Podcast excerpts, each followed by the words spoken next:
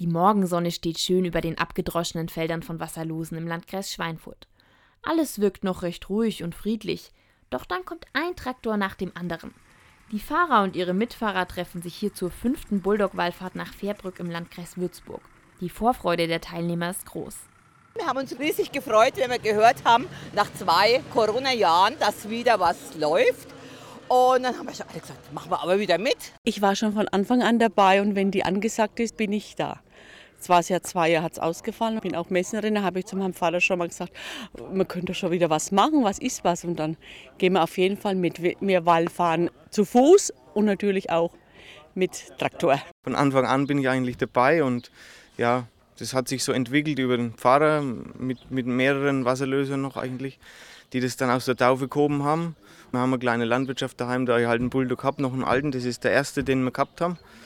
Und ja, so bin ich dazugekommen. Ich finde es wirklich toll, dass diese Gemeinschaft ist, dass auch viele die Möglichkeit haben, die vielleicht nicht mehr richtig zu Fuß Wallfahrt mitmachen können, können das dann noch mitmachen. Das ist für viele Ältere, gerade mit den alten Bulldogs, noch einmal so eine ganz Besonderheit. Es ist Gänsehautfeeling, wenn dann die Kirche angeht, obwohl man nicht gelaufen ist. Aber es hat immer was Besonderes, so einen besonderen Flair und das macht es einfach aus. Das Flair ist wirklich einmalig. Die Traktoren, meistens Oldtimer, sind festlich mit Sonnenblumen geschmückt und auch die Fahrerinnen und Fahrer sind teilweise besonders schön angezogen. Mit Dirndl, Bluse oder Lederhose. Und manche tragen sogar Hüte. Nach einer kurzen Morgenandacht geht es dann los. Durch den Wald und an den Feldern vorbei in das nächste Dorf.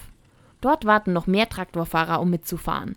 Wallfahrtsführer Dominik Zeisner kann erklären, was das Besondere an einer Bulldog-Wallfahrt ist.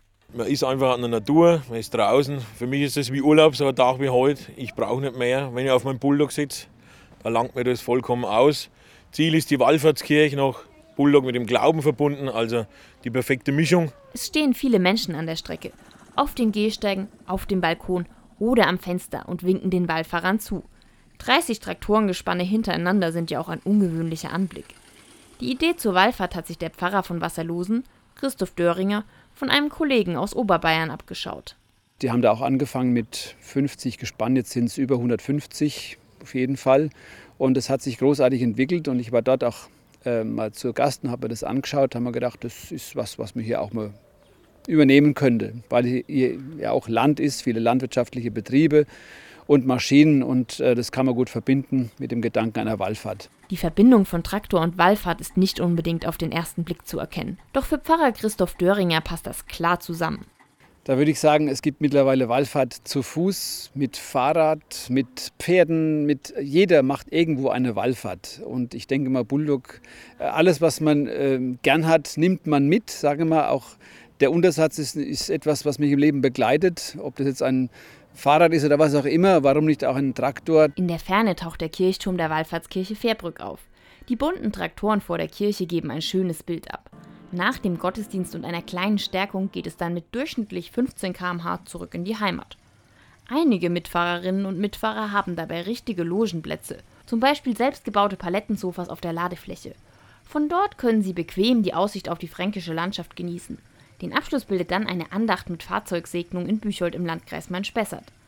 Pfarrer Christoph Döringer ist zufrieden mit seiner Wallfahrt, hat aber auch schon Pläne für die Zukunft. Also wir sind immer so um den bis 50 maximal gefährdet, das reicht auf jeden Fall gut zur Durchführung des Ganzen. Und Verbrück war bis jetzt immer das einzige Ziel. Wir werden jetzt dann, äh, wie soll ich sagen, expandieren, vielleicht immer andere Ziele ansteuern und dabei vielleicht auch noch Mitnehmer auf dem Weg erreichen.